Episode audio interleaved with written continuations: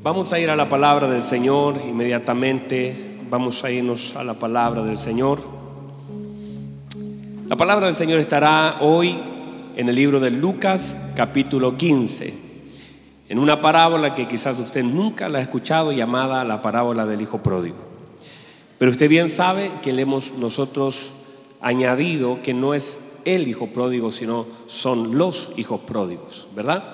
Porque ambos estaban perdidos, ya lo hemos estudiado, no solamente estaba perdido el primero que se fue, sino el segundo que estaba en casa, pero de verdad también estaba muy perdido, ¿verdad? Así que vamos a ir a la lectura de la palabra.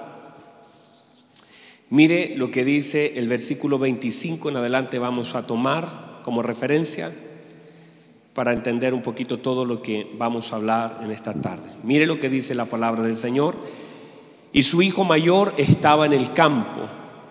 Y cuando vino y llegó cerca de la casa, oyó la música y las danzas. Y llamando a uno de los criados, preguntó qué era aquello. Él le dijo, tu hermano ha venido y tu padre ha hecho matar el becerro gordo por haberle recibido bueno y sano. Entonces se enojó y no quería entrar. Salió por tanto su padre y le rogaba que entrase. Mas él respondiendo dijo al Padre, he aquí, tantos años te sirvo, no habiéndote desobedecido jamás, y nunca me has dado, y nunca me has dado ni un cabrito para gozarme con mis amigos. Pero cuando vino este tu hijo, que ha consumido tus bienes con rameras, has hecho matar para él el becerro gordo. Él entonces dijo, hijo, tú siempre estás conmigo y todas mis cosas son tuyas. Mas era necesario hacer fiesta y regocijarnos porque este tu hermano era muerto y ha revivido, se había perdido y es hallado. Tome asiento, por favor. Quiero aprovechar de saludar a todos nuestros hermanos que nos sintonizan y que nosotros hemos recibido tantos reportes e informes, sobre todo hermanos como por ejemplo de, de, de, Los Ángeles que se sientan en sus casas y son parte, ponen la televisión y ellos hacen todo lo que decimos. Nosotros decimos amén, ellos dicen amén. Saluda a su hermano y saludan a su hermano que tiene al lado. Una cosa, pégale un codazo y ahí se aprovecha el hermano y... La verdad es que eh, damos gracias al Señor por toda esa gente hermosa que de pronto nos está viendo y que somos parte de, su formación y su edificación. Así que bendiciones para usted. Muy bien, mire por favor lo que hemos estado hablando, ya usted conoce, hemos hablado un poco acerca de la paternidad de Dios y verdad que una de las cosas y de los temas más trascendentes y, creo que el Señor no nos ha soltado y si bien eh, yo sé que a usted le ha hecho, le ha hecho mucho sentido y ha edificado su vida hablar de la paternidad porque es una de las cosas más dañadas en la vida de una persona. Y no solamente de nosotros como creyentes, sino con mayor razón en la vida de aquellos que no conocen al Padre y están todavía ahí luchando con una paternidad natural, culpando de tantas cosas de lo que no recibieron de sus padres naturales. Y eso afecta mucho el corazón de muchas personas al día de hoy. Entonces, cuando hablamos de la paternidad, eh, eh, eh, perdón, cuando hablamos de la paternidad espiritual, la paternidad de Dios sobre la vida de nosotros, entonces estamos sacando a la gente de una dimensión natural, porque cuando usted está peleando en una dimensión y está luchando con, con algo aquí y se levanta a una dimensión diferente, ya lo de abajo pierde fuerza. Entonces, si usted sigue peleando acá, a, este, a esta dimensión, es que mi papá me soltó, que mi papá no, e, eso está, está bien hasta que usted conoce a Cristo. Una vez usted viene a Cristo, usted es hecho nueva criatura.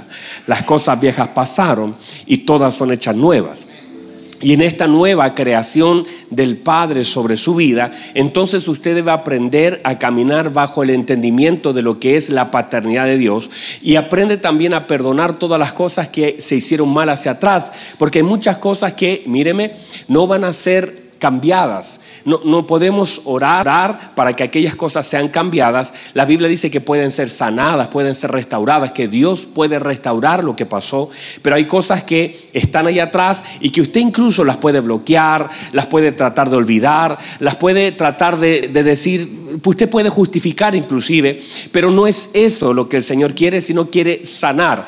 Hay cosas que el Espíritu Santo pueden sanar en nuestro corazón para que aún aquellas experiencias que fueron tan difíciles en la paternidad, y cuando hablo de la paternidad, hablo también de la maternidad como un solo elemento, y, esas cosas de abandono, de abuso, de, de que te dejaron en la casa equivocada, que te cuidó la persona equivocada, de que no estuvieron presentes aunque estaban allí, o aquel papá que se fue y nunca te dijo que te amaba, aquellas personas que fueron, eh, que debiesen ser las personas más trascendentes y, y, que te hubiesen otorgado cuidado y protección, no lo hicieron. Y todas esas cosas que de pronto cuando hablamos de la paternidad comienzan como a aparecer, en realidad, hermano, que sigan apareciendo, porque no hay que bloquearlas, no hay que olvidarlas, hay que sanarlas. Otra vez, no estamos aquí para hacer que no existió el pasado, no, estamos aquí para exponer ese brazo que está herido, ese corazón que está dañado y pedirle al Señor, y hermano, cada vez si todavía está doliendo es porque todavía no está sano. Si todavía hablamos de los padres que dejaron a sus hijos, que abusaron, con historias tan terribles que de pronto uno tiene que oír y escuchar, y, yo no estoy bajándole el perfil, míreme, no estoy como diciendo eso no importa, eso, porque no, no, no es eso, porque cada uno de nosotros tendrá una historia. El tema es que toda historia choca con la cruz que las historias de cada uno de nosotros tienen importancia, pero cuando las historias de nuestra vida se encuentran con la cruz y el poder de la cruz, todas las cosas pierden fuerza en nosotros. Y luego que la cruz ha llegado a nosotros, entonces todo lo, todo lo, lo que viene hacia adelante cambia. Por eso hay una, algunas cosas en nosotros que debemos soltarlas a los pies de nuestro Señor Jesucristo. No solamente adoración, no solamente exaltación, sino también confesión desde lo más profundo de nuestro... La Biblia dice que Ana soltó su dolor en el altar del Señor, dice que soltó la amargura y soltó y lloró amargamente, pero cuando se levantó, dice, no estuvo más triste. Yo no sé si hay alguien aquí que me entienda.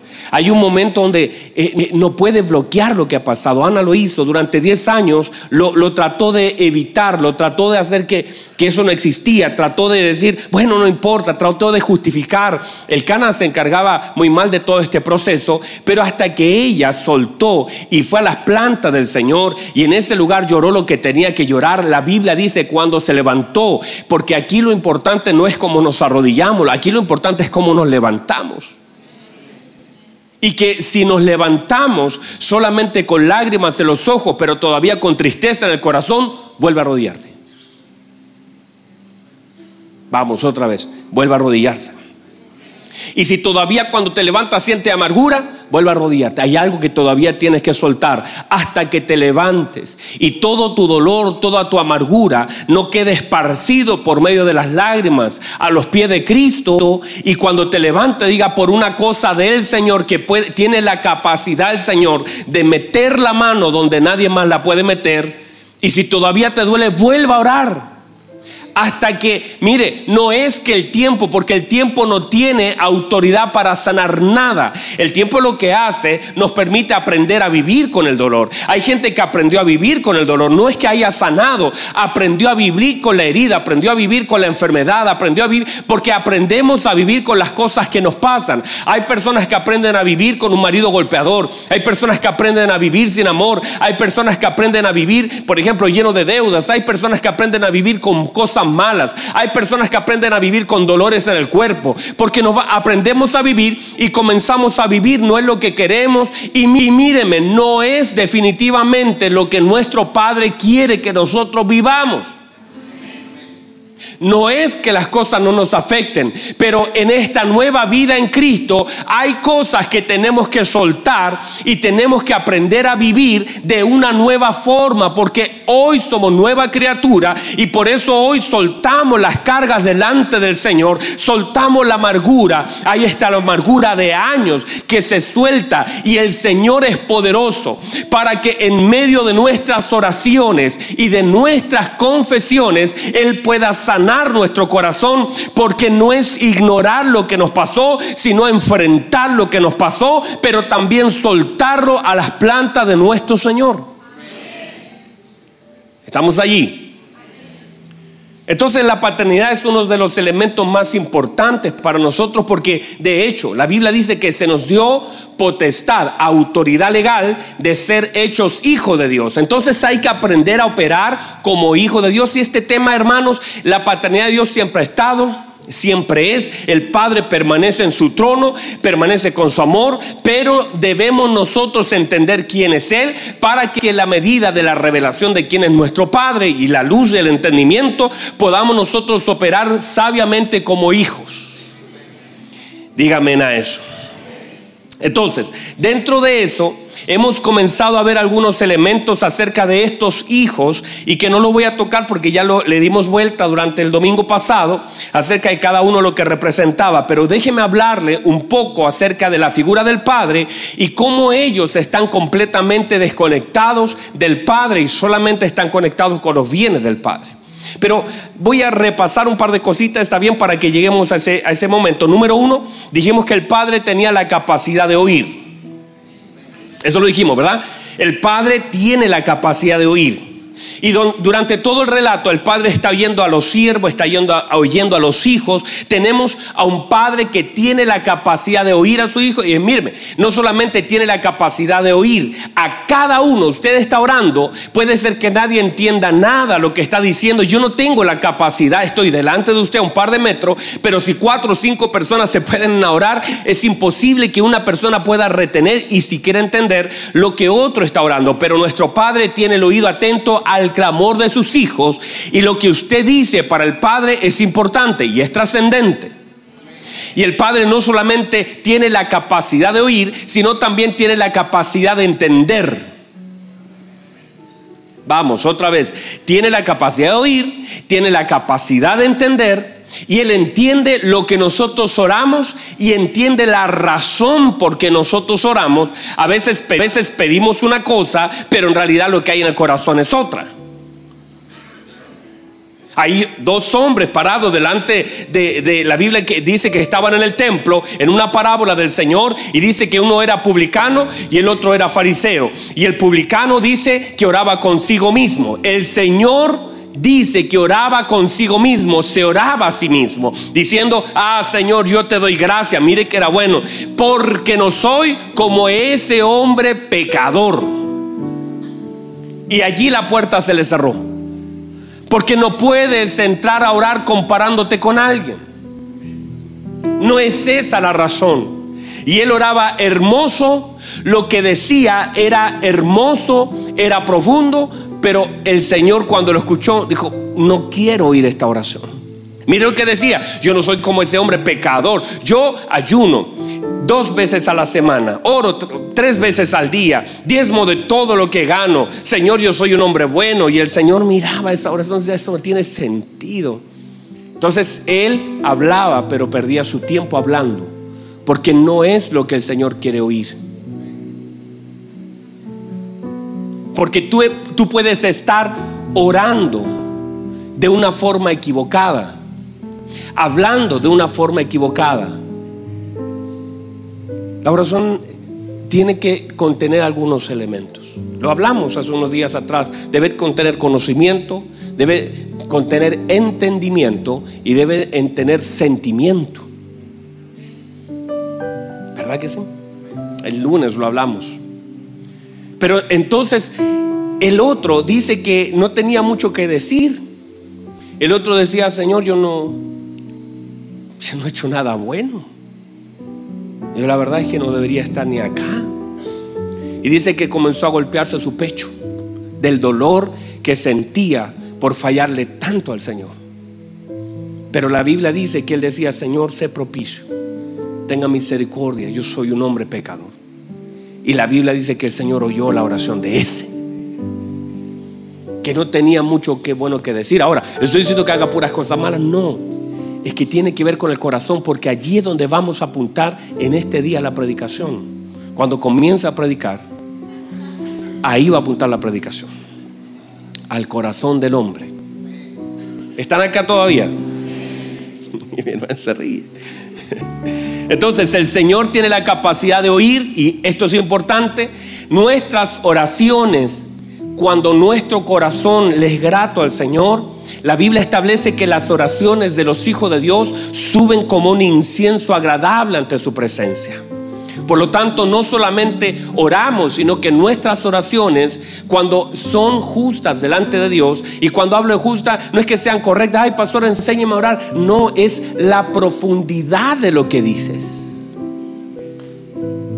No es solo lo que eh, usted va a ver a un niño, a un niño, los niños. Ayer mi hijo me mandó un mensaje mientras yo iba a predicar la palabra del Señor. Me mandó un mensaje y el mensaje decía: Papá, que Dios te use poderosamente.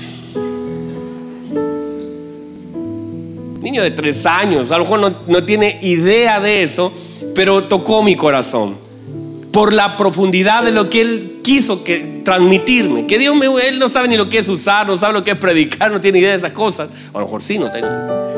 Quizás sabe más que yo en eso. Pero es la profundidad. ¿Se ha notado que de pronto alguien te dice algo y te escribe un texto de 20 páginas y no te dice nada y tú no ves profundidad? No ves espíritu de las cosas que hay allí. Y a veces una palabra de un hombre que te lo dice con sinceridad, con profundidad, toca tu corazón. Hay personas que de pronto se paran adelante y dicen, ay, pastor, su palabra me bendice, me mucho y empieza a hablarte y tú no notas profundidad. Es raro, es como pin, un metal que resuena. ¿Ha estado delante de gente así que te dice cosas y tú dices, hay algo raro en esto? Y de pronto hay personas que te abrazan, te miran y te, y te dan un abrazo y solamente un abrazo te lo dice todo dígame, dígame algo, dígame eso no es así por último. Entonces es la profundidad de nuestras palabras la que pueden tocar el corazón de nuestros señores. La profundidad es el corazón, no son la cantidad de palabras. No son, la Biblia dice, en muchas partes la Biblia establece oraciones que no fueron largas, pero fueron poderosas porque estaban cargadas de fe, estaban cargadas de entendimiento, estaban cargadas de palabras que tocaron el corazón de nuestro Señor. O sea, no tiene que ver con lo largo de una frase, con lo rebuscado de nuestras palabras, sino tiene que ver con el corazón, con el sentimiento, con el entendimiento, con la profundidad que le decimos las cosas al Señor. Eso es lo más importante, porque cuando tus palabras van cargadas de sentimiento y no es algo falso, es algo de verdad que tú le dices al Señor, Señor, te amo. Y cuando se lo dices, se lo dices en verdad porque está todo el conocimiento de lo que Él ha hecho por nosotros. Está toda la verdad aquí en tu mente. Puedes recordar en esa palabra la cruz, puedes recordar los clavos, puedes recordar, recordar tu vida sin Cristo. Y esas palabras están cargadas de amor hacia el Señor. No son frases, son declaraciones del corazón, de lo más profundo de nuestro corazón. Y eso puede tocar a aquel hombre. Arrodilló, se arrodilló delante del Señor y le dijo, si quieres, puedes limpiarme. Y eso es tan breve, le dijo, si quieres, puedes limpiarme. Pero fue una frase tan profunda a los oídos del Señor que el Señor no se negó. Todo lo que le costó al Señor luego de eso, pero el Señor no se negó y le dijo, sí, la verdad es que quiero limpiarte. Es la profundidad es el corazón. Y por eso una de las cosas que debe ser tratada en nosotros como hijos del Señor es el corazón. Ante toda cosa guardada, guarda tu corazón. Es tu corazón lo que puede, lo que el Señor va a tratar de moldear. No es lo de afuera, es lo de adentro. Lo, más importante para el Señor no solamente es sanar tu pierna, sanar tu brazo. Eh, eh, no, lo más importante es que tu corazón sea sanado. Porque podría recibir sanidad con un corazón equivocado. Pero si tu corazón es correcto, puedes tener alguna, alguna situación médica todavía eh, enfrentando, pero tienes el corazón correcto para adorar, tienes el corazón correcto para servir, tienes el corazón correcto para amar al Señor y es el corazón porque la Biblia dice que el Señor no ve lo que el hombre ve, porque el hombre ve lo que está delante de sus ojos, pero el Señor mira el corazón. Y es eso lo que debemos trabajar, es nuestro corazón. ¿Están aquí todavía? Número dos, dijimos que debemos aprender a oír la voz del Padre por medio de lo que recibimos. Eso lo profundizamos y creo que está claro y si no puede ver los mensajes anteriores, cómo a través de lo que recibimos el Padre nos habla. A través de lo que nosotros tenemos, el Padre nos habla. A través de lo que hizo en la vida del Señor Jesucristo, el Padre nos habla. A través de la palabra del Señor, el Padre nos habla. Es ilegal decir no escucho al Señor, porque el Señor habla por medio de la creación el Señor habla por medio de su palabra. El Señor habla por medio de lo que nos da. El Señor siempre está hablando. Los cielos cuentan la gloria de Dios. Eso dice el salmista. Dice, un abismo llama a otro abismo, las profundidades. Usted puede ver los cielos y usted dice, mire, cuando el salmista lo vio, dijo, cuando veo los cielos, obra de tus dedos, digo, ¿Quién es el hombre para que tengas de él memoria y el Hijo del hombre para que le recuerdes y le visites? Le ha hecho menor, un poco menor que los ángeles, pero lo coronaste de gloria y de honra y todo lo pusiste debajo de sus pies. Entender que en medio de lo que vemos también oímos la voz de Dios. O no se sienta así usted cuando, por ejemplo, por ejemplo, usted llega, muchas veces le ha pasado a algunas que, personas que suben algunas fotos de la oficina, está de cumpleaños. Y de pronto nadie te dice nada, pero llegas a la oficina y globos, llegas a la oficina y hay un letrero que dice felicidades, llegas a la oficina y hay un regalo, llegas a la oficina y está todo preparado, nadie te dice nada, pero tú estás oyendo lo que la gente dice por medio de lo que la gente hace. O sea, nosotros tenemos la capacidad de oír lo que la gente hace. O llegas a tu casa, eh, peleaste con tu esposa. Aquí no pasa eso, pero para los hermanos en internet de Estados Unidos, de, de Italia, que me ven siempre, pelean con tu esposa y de pronto llegas a la casa, no hay nada servido, no hay un plato, no hay una comida está todo frío. Eso también algo te está diciendo, porque a través de lo que la gente hace, la gente dice. Vamos. A través de lo que la gente hace, la gente dice. Por eso cuando alguien te da un abrazo, un niño te da un abrazo, Dios también te habla por medio de lo que Él hace, por medio de lo que Él suma. Y todo la Biblia dice, toda dádiva, todo don perfecto proviene del Padre. Hay cosas que han llegado a tu vida que simplemente el Padre las atrajo a ti. No fue suerte, no fue el amigo, no fue el compadre, no fue la habilidad, no fue la experiencia. Fue Dios el que trajo cosas a ti y a través de eso muestra su misericordia, muestra su amor, muestra su gracia, muestra todo el amor de un padre sobre la vida de un hijo.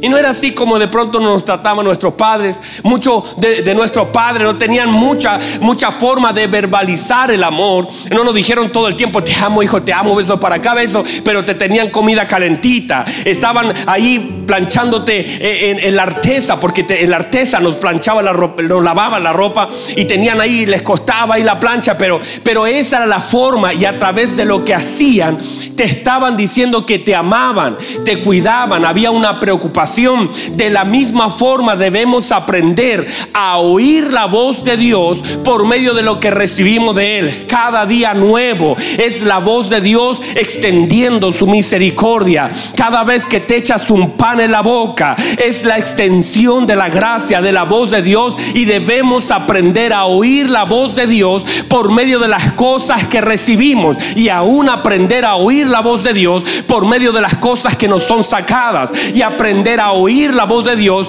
por medio de las puertas que se cierran delante de nosotros, porque todo Dios también lo hace hablándonos por medio de cosas que no entendemos, pero que en su tiempo las vamos a entender.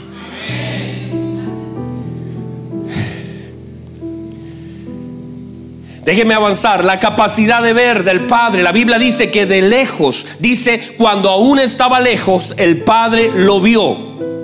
Por la capacidad que tiene el Padre para ver, sabe cuál es nuestro camino, sabe cuál es nuestro paso, tiene la capacidad de identificar nuestra vida. No importa si la gente no nos conoce, no importa si para la gente somos desconocidos, el Padre siempre tiene la capacidad de identificar a su Hijo. Porque tenemos un Padre que tiene la capacidad de ver. La abundancia del Padre. Otra característica marcada en esta palabra es la abundancia del Padre. Porque todo lo que el Padre tiene es abundante. En el Padre abunda todo. Por eso no podemos buscar en la gente limitada lo que tiene nuestro Padre en forma completamente ilimitada. Hay gente que todavía por causa de no entender la paternidad está buscando, está mendigando un amor en la vida de gente, en la vida de personas que de pronto te dicen, no, no tengo nada para ti, está golpeando la puerta y usted no necesita nada más que el amor del Padre y una vez que el amor del Padre, todo lo que la gente te da es excedente. Pero cuando alguien dice es que no me ama, usted centres en el Padre. Cuando usted se siente amado. Cuando todo el amor del Padre es vertido sobre su vida. Usted no necesita que nadie valide su vida. Porque nuestra vida no se define por lo que la gente hace o por lo que la gente dice. Mi vida fue definida por el amor del Padre sobre mí. Y tengo un valor, no importa lo que la gente diga, ah, tú no sirves para nada, no podemos hacer de nuestra vida, nuestra vida no se define por la opinión de la gente, nuestra vida fue definida por el amor del Padre. Por eso, ¿qué pasa en el corazón de, la, sobre todo de las mujeres cuando han sentido el abandono, cuando han sentido la traición, cuando han sentido el rechazo? Comienzan a sentirse que ya no tienen valor, devaluadas, ya no tienen valor, ya como que cada vez eh, eh, eh, empiezan a operar cosas en su corazón, empiezan a ser un poquito más aprensivas, empiezan a rechazar, no tienen mucha confianza en la gente, porque alguien que ellas amaban las traicionó y tenían tanto amor depositado en el corazón del otro que se sienten completamente engañadas, eh, desvaloradas, se sienten rechazadas, se sienten... Pero cuando tú entiendes que todo tu amor tiene que ser para el Padre y que nosotros le amamos a Él solo porque Él nos amó primero y que cuando tienes el amor del Padre, qué bueno que me amen mis hijos, qué bueno que me ame mi esposa, qué bueno que me amen mis hermanos, pero aún así ellos no me amaron. El salmista David dijo, aunque mi padre y mi madre me abandonen, Dios me recogerá Así que no, tengo problema con que la gente me ame o me rechace. Ellos pueden sumar a mi vida. Gracias a Dios por la gente que nos ama.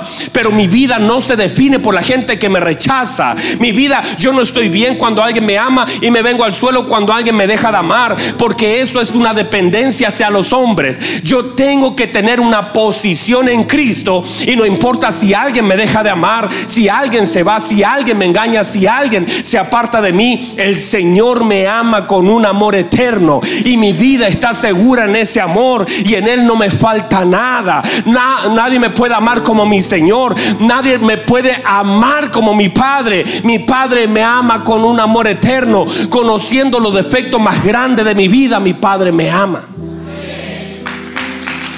Y ese amor es tu seguridad. Pero cuando aún estando en la iglesia, estás golpeando la puerta de alguien para, para mendigar amor, no, estás equivocado. Tú tienes que dar amor. Por supuesto es hermoso que nos amen, pero tu vida no cambia. No te vienes al suelo cuando alguien te deja de amar, porque tu vida está segura en el amor del Padre. Y ese amor es tan glorioso. Wow, reciba eso. Ese amor es tan grande que lo llena todo. Que si tienes ese amor, no necesitas mendigar el amor de la gente cuando tienes el amor del Padre. Eh, mire, y, véalo así, véalo así. De pronto han llegado personas que sus matrimonios han estado complicados y sabe dónde van a la casa de sus padres. Y los padres dicen, bueno, no importa si esa persona no te quiere, acá están tus padres, te amamos. Y tratan de llenar de una forma natural, porque esto es una imagen, lo natural es una imagen de lo divino. Que cuando alguien se va, cuando alguien ya no está, cuando alguien te rechaza, cuando alguien... Lo que, lo que sucede allí es que tú te tienes que refugiar en el amor del Padre. Porque ese, ese amor no falla. Ese amor no cambia. Tus errores, tus fracasos. El día lunes lo hablamos en el altar. Ustedes, varios no vinieron al altar. Pero lo hablamos. La Biblia dice que el profeta le falló al Señor. El profeta Jonás le falló al Señor. Y el profeta se fue para otro lado. Y el profeta hizo que mucha gente perdiera cosas. Y el profeta fue tomado y echado al mar. Pero la Biblia dice, mire el amor del Padre, que Dios había preparado un gran pez. Quiere decir que aún en la desobediencia y en el error de un profeta, Dios tenía algo preparado para librarlo. Y la Biblia establece un principio. Cosa que ojo no vio, cosa que oído no oyó, y cosas que no han subido al corazón del hombre, son las cosas que Dios el Padre ha preparado para aquellos que le aman. O sea, el Padre siempre, por una esencia natural, ha preparado todas las cosas. Por eso salmista lo entendió. Miren, cientos de años atrás el salmista lo entiende, dice, todas las cosas en tu libro estaban escritas sin faltar ninguna de ellas. Lo que se dio cuenta el salmista es que él caminaba en algo que ya estaba preparado. O sea, el salmista decía, esto no, esto no es nuevo, esto es nuevo para mí, pero el Padre ya lo tenía preparado. No sé si lo puede entender. Y si no, o tal vez no, no voy a decir eso. No sé si lo pude explicar bien. es que tú caminas en las cosas preparadas. Yo, yo lo veo en mis hijos, ese es un reflejo. Yo preparo las cosas de mi hijo. ¿Sabe lo que hace mi esposa? Increíble mi esposa. Dios bendiga a mi esposa. Estoy pensando seriamente quedarme con ella para siempre. Tremenda mujer, mi esposa. ¿Sabe lo que hace? Vamos, cuando vamos a Estados Unidos siempre hacemos lo mismo, compramos ropita y nos armamos de ropita y mi esposa compra para el año, para el siguiente año, para el siguiente invierno. Compra, le compra ropa de verano, ropa de invierno a los niños y, compra así unos pantalones y mi hijo tiene las patitas así, le compra así, dice, no, porque va a crecer. Opera en fe y lo que está y de pronto llega el invierno y yo digo, uy, llegó el invierno, hay que, hay que ir a comprarle ropa a los niños. no, no, no, soy yo. Y saca y dice, mira, y tiene pantalones, tiene cosas guardadas.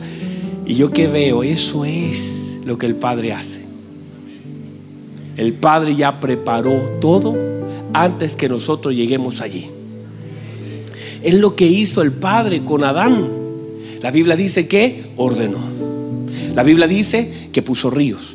La Biblia dice que puso animalitos, puso semillas, puso todo. Y cuando terminó todo, el escenario, el lugar, dice, hagamos al hombre. Ya está todo preparado. Quiere decir que muchas veces Dios te permite aparecer en algún lugar cuando Él ya tiene. Ah, Señor, ¿por qué no me das un trabajo? Tranquilo, estoy preparando. Ya está casi listo. Espérate. Cuando esté todo preparado, vas a aparecer tú. Entonces, uy, hay un escritorio, hay una silla. Si el Padre todo lo prepara para sus hijos. Reciba eso. Eso es, el Padre tiene todo preparado. Eso, eso usted lo va a ver en las páginas de la escritura. No había lugar en el mesón para el Señor, pero había un pesebre. Ese era el lugar que el Padre había preparado. No, no parece muy bueno pero es aún así la provisión de Dios, porque usted tiene un Padre que provee. ¿Verdad? Dígame amén. Entonces, avancemos. Mire, esto lo voy a saltar porque es muy bueno y es para el domingo, no es para jueves. No se lo voy a dejar pendiente. Mire, es que si no, no entro a lo que quiero hablar con ustedes. Ahora voy a comenzar a predicar el mensaje. La conexión con el Padre. Diga conmigo conexión. Mire, la conexión de los hijos con el Padre tiene que ver con los bienes. Tristemente, noté que en realidad la conexión de los hijos tenía que ver solo con los bienes.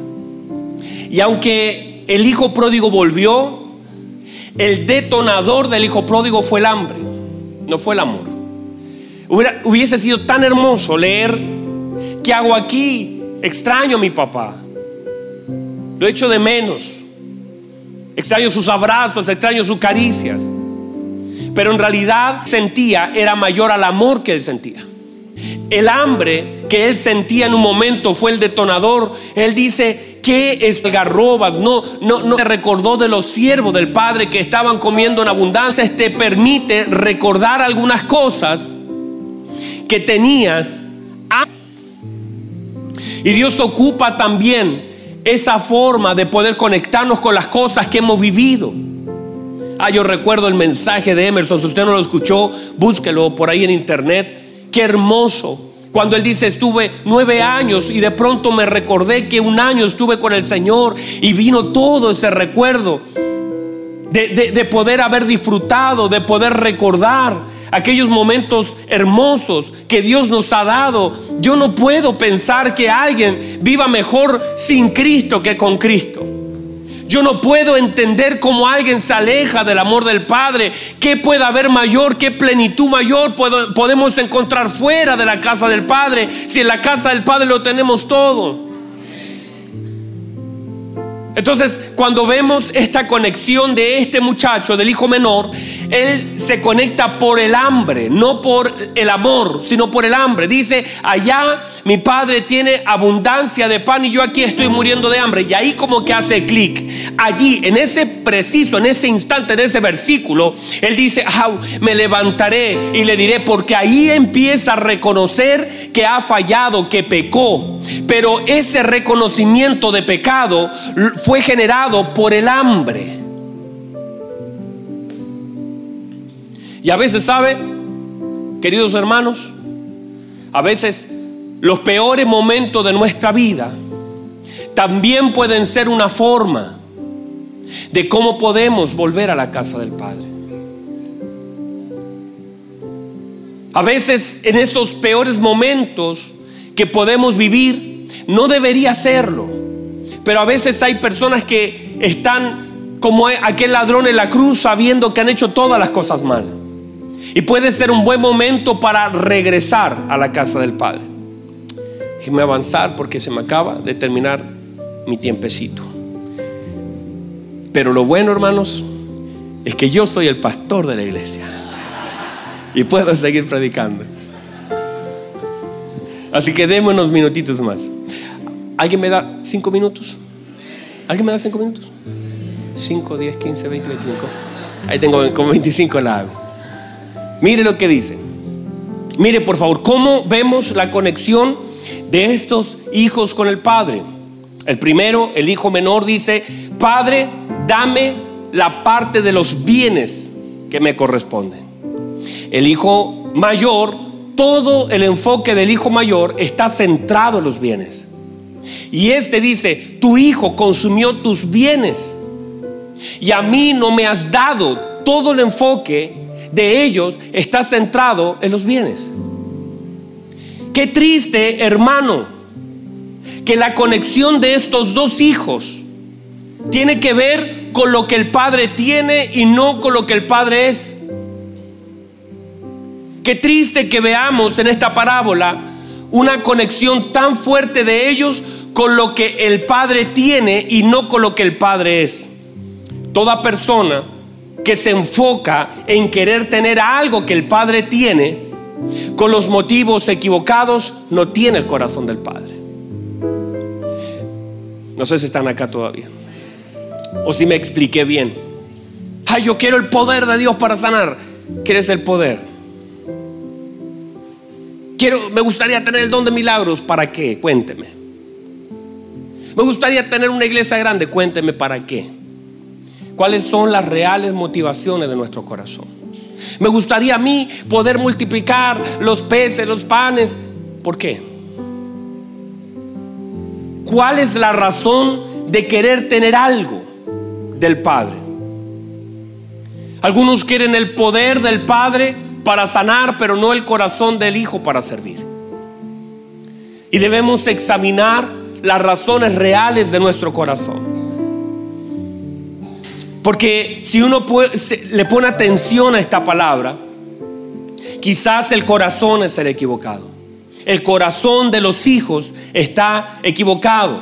Aquel muchacho no quería entrar, estaba en el campo, prefería estar en el campo, pero no en la casa.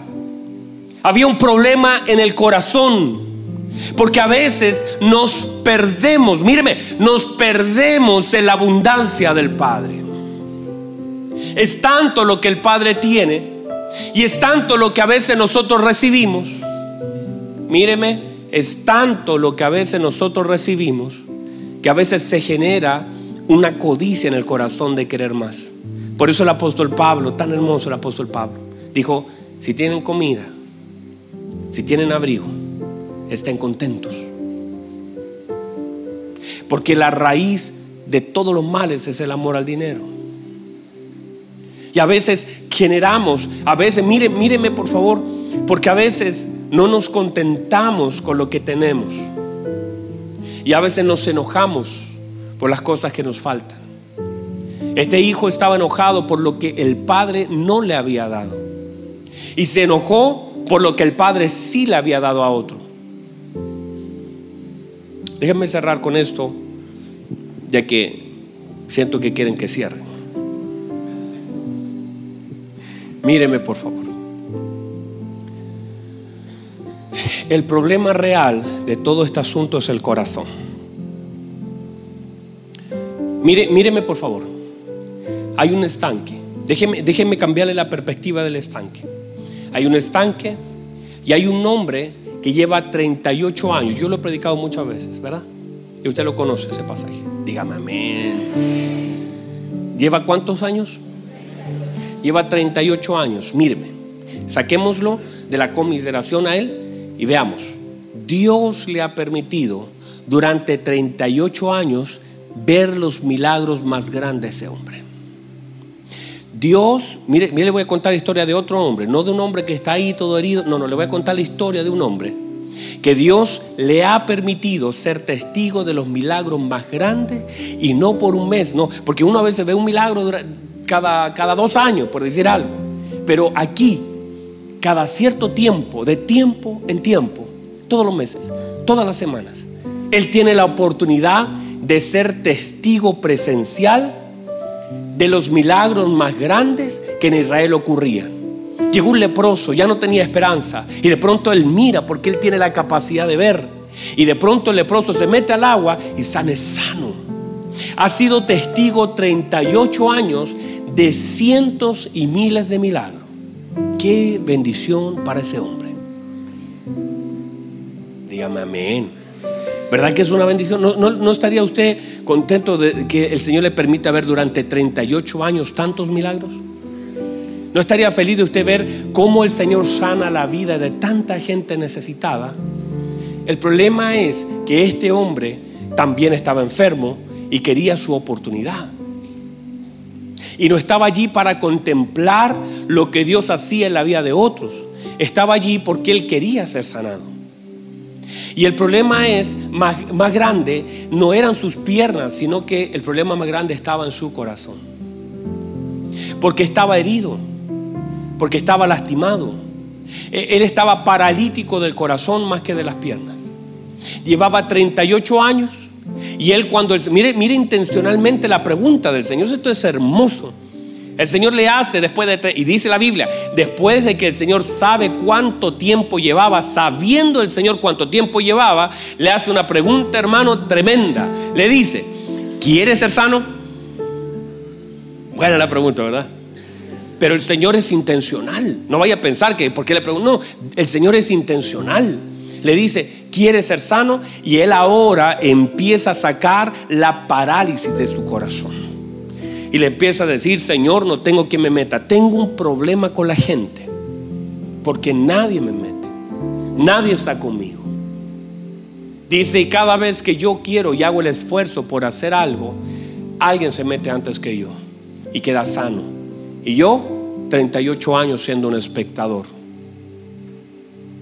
El problema es el corazón y cuando el Señor llega a él, lo que intenta es manifestar que su corazón estaba más herido que sus piernas. Por eso cuando le bajan a un paralítico al Señor, recuerda lo primero que el Señor le dice, es intencional, tus pecados te son perdonados. Porque si usted lo piensa bien, el problema más grave de ese hombre no eran sus piernas, era su pecado, era su corazón. Y lo que hace el Señor entonces es sanar el corazón y luego por una gracia extendida también lo levanta. Pero lo más importante, porque cuando tú ves a estos dos hermanos, que son hermanos de un mismo padre, que por una cosa de cultura el hijo mayor tenía que haber salido a buscar al hijo menor, pero este no salió a buscarlo, se quedó en el campo con el padre. Y más aún quedó con dolor en su corazón, con sentimientos en su corazón, con rechazo a su hermano, con odio en su corazón. Y todo lo que el padre hace en favor de su hijo menor simplemente manifiesta el corazón de su hijo mayor. El rollo aquí es entre hermanos. Y el problema es que eso se puede repetir en la vida de tanta gente que no tiene el corazón del Padre, que tú puedes servir al Padre, tú puedes ser fiel en un lugar. Y, y es más, cuando Él dice, tantos años te sirvo. Y yo digo, ¿cómo vas a servir tantos años con un corazón equivocado? Y lo más importante para el Padre, lo más importante era la, este, la unión, la conciliación entre los hermanos. Porque cuán bueno y cuán delicioso es habitar los hermanos juntos y en armonía. Porque lo único comparable en la Biblia a la santa unción arónica en la escritura es la armonía en medio de los hermanos. Y cuando eso se pierde por alguna razón, cuando nuestro corazón, mire, míreme por favor, porque ellos tenían los bienes de su padre, pero no tenían la riqueza de su padre. Otra vez. Ellos tenían los bienes de su padre, pero lo que no tenían eran las riquezas. La riqueza número uno del padre era la misericordia. Y esa misericordia no abundaba en la vida de su hijo. Porque su hijo manifestó que era dueño de muchas cosas, pero no tenía la misericordia del Padre. Y lo que el Padre, lo que alegra al corazón del Padre, es que nosotros operemos en la dimensión donde Él camina, que es la misericordia. A veces nosotros nos enfocamos en los bienes del Padre, pero no nos enfocamos en la riqueza del Padre.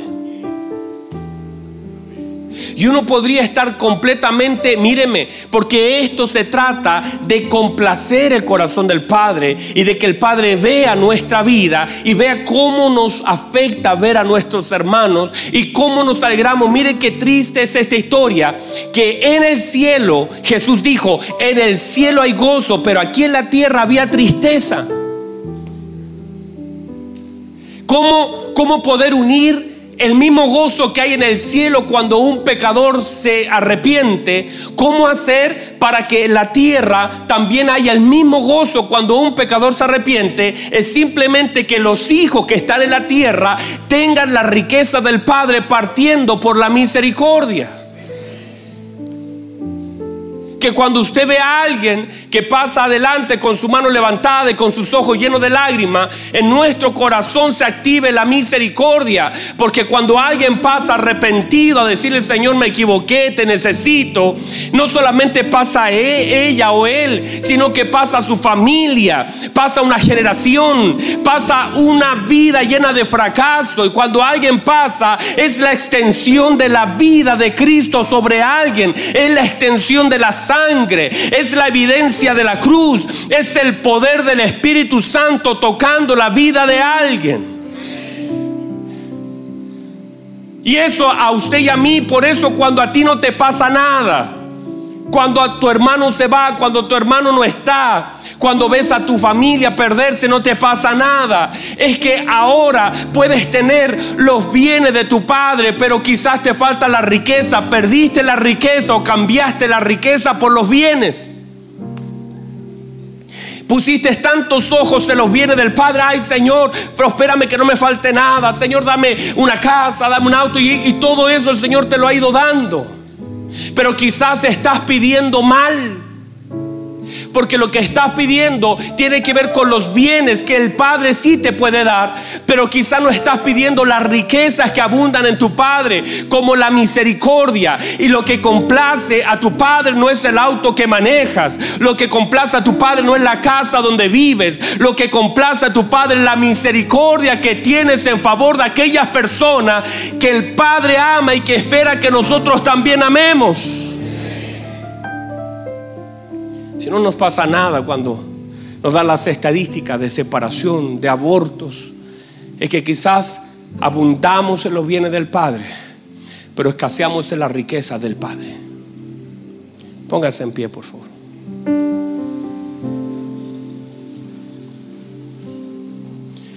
No sé si alguien puede recibir esta palabra.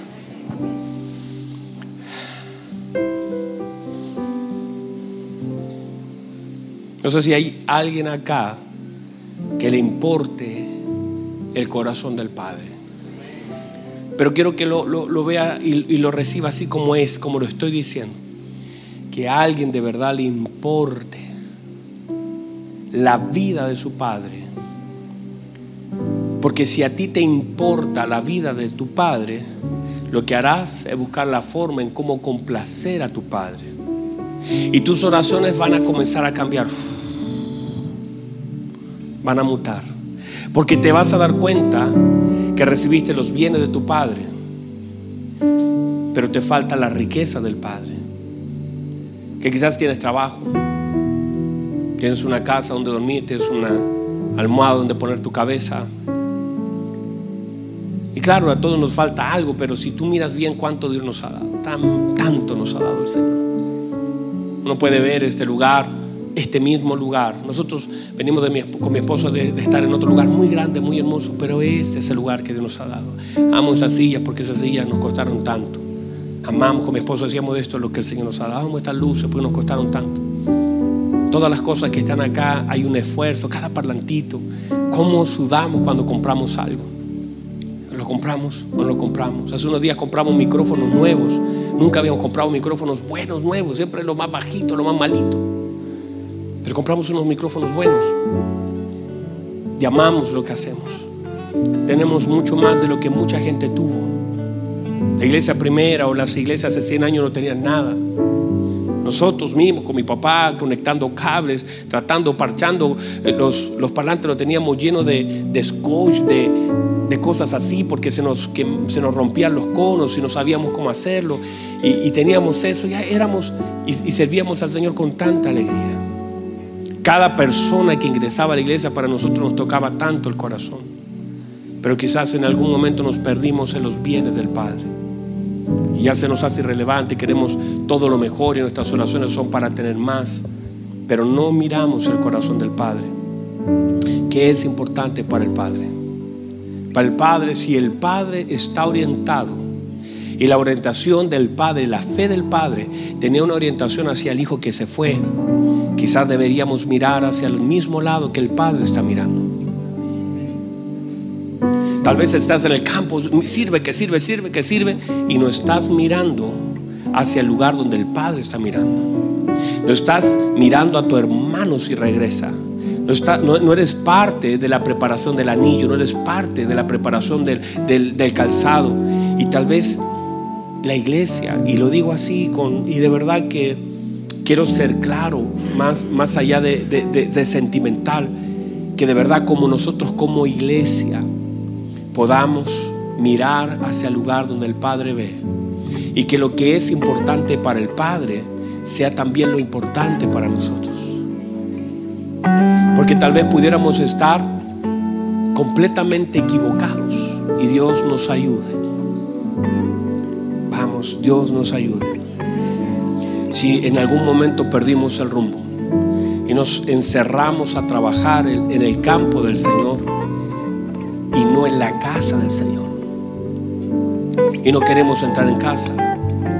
Y que estamos tan metidos en el hacer, pero poco en el complacer. Estamos tan orientados en el hacer y pocos en el complacer. Y, mire, le, aseguro esto, míreme por favor, míreme. Quiero que me mire con atención. Que el Padre hubiera cambiado todos esos años de servicio por un poco de misericordia. Que el Padre cuando escucha a su, hijo, decir, tantos años te sirvo, estoy seguro que ese padre hubiese dicho, cambio esos 10 o 15 años que me ha servido por un poco de misericordia. Y tal vez eso es lo que a nosotros nos falta, un poco de misericordia. Para mí, de mí hacia otros, de mí hacia, hacia mis hermanos de mí hacia aquellos que todavía están lejos, perdidos. Nosotros celebramos que hay otros que se pierden y tal vez ni siquiera ocupamos un minuto para orar por aquellos que no conocen al Señor. Tal vez dejamos de orar por nuestra familia que no conoce al Señor. Tal vez soltamos a aquellas personas que, que se fueron y que dijeron, bueno, es desobediente, hermano, se fue y perdimos la misericordia y un padre siempre esperará el retorno de su hijo. Y es allí donde nosotros como iglesia, lo más importante no es cuánto hacemos para el Padre, lo más importante es que tengamos el corazón del Padre y que operemos en misericordia, en amor, en oportunidad, que tengamos amor. Míreme, el Señor nos dijo esto, un nuevo mandamiento les doy. Que se amen los unos a los otros como yo los he amado. El Señor pudo haber hecho cualquier cosa, pero dijo, les voy a dejar un, un, un mandamiento nuevo. Los otros no están buenos, está bien, pero uno, que se amen, que se amen, que se amen, como un hermano amando profundamente y por eso cuando vemos estos dos hijos, en realidad aquí debiese haber un tercero llamado Cristo. Ese que fue a buscar a, él, a ese que estaba perdido y ese que tuvo misericordia con ese que estaba perdido, con el hermano que estaba en el campo. El Señor y su misericordia abarca todo. Cierra sus ojos ahora, por favor. Y durante unos, unos minutos ¿por qué no deja de pedir lo que está pidiendo habitualmente? Y agradece lo que el Señor ya le ha dado. Pero pídale al Señor, pídale al Señor misericordia, pídale al Señor que despierte en su corazón la misericordia por la gente, por lo que Él ama. Que el corazón del Padre opere en nuestra vida en favor de aquellos que no le conocen. Que llores, que otra vez vuelvas a sentir compasión. Que otra vez vuelvas a orar por tu mamá, por tu papá, por tus hermanos, con un dolor profundo. Así como si, si pudiéramos ver el corazón del Padre dañado cuando un hijo se va, que así nosotros como hijos y como hermanos también tengamos dolor por aquellos que no están y que alineemos nuestro corazón para que cuando ellos regresen no solamente haya gozo allá en los cielos, sino también gozo aquí en la tierra. Vamos, durante unos segundos pídale al Señor, dígale al Señor, yo no quiero ser una persona fría, indolente, indiferente. Yo quiero, y cuando la misericordia se mueve en tu vida, hermano, usted se detiene en el camino. La Biblia dice que un samaritano se detuvo y sacó lo que tenía vino y aceite y curó las heridas y pagó. Porque cuando la misericordia toca tu vida, eres capaz de darle a otro, eres capaz de ayudar a otro, eres capaz de amar a otro. La misericordia te lleva a cuidar a otro. Cuidas a tu hermano por misericordia. vamos, un, minuto más, un minuto más. Dígale, Señor, dígale con sus palabras, pídale al Señor que no deje de tener las misericordias que el mismo Dios tiene como Padre. Dígale, Señor, yo necesito. Gracias por el auto, gracias por la casa, gracias por la comida, pero también quiero la misericordia. No quiero solamente tener los bienes, quiero las riquezas. No, solo quiero servirte, no solo eso, sino también quiero tener un corazón misericordioso y que me duela cuando alguien falla y que me duela cuando alguien no esté y que me duela cuando alguien caiga. La misericordia no te permitirá emitir juicio sobre aquellos que fallan, porque esa misericordia te hará que vayas y lo levantes y le ayudes y ores y te duela lo que le pasó a tu hermano.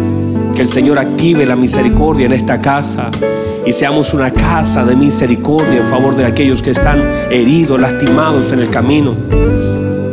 Padre, en el nombre de Jesús, gracias. Tu palabra ha sido predicada. Ahí donde está. Dígale al Señor, dígale al Señor. Dígale, Señor, ayúdame. No solamente quiero tener los bienes del Padre, quiero tener la riqueza del Padre. Gracias, Señor. Gracias. Manténgase ahí con sus ojitos cerrados, por favor. Mantenga sus ojitos cerrados. Mientras ora, mantenga sus ojitos cerrados. Y quiero aprovechar de preguntar.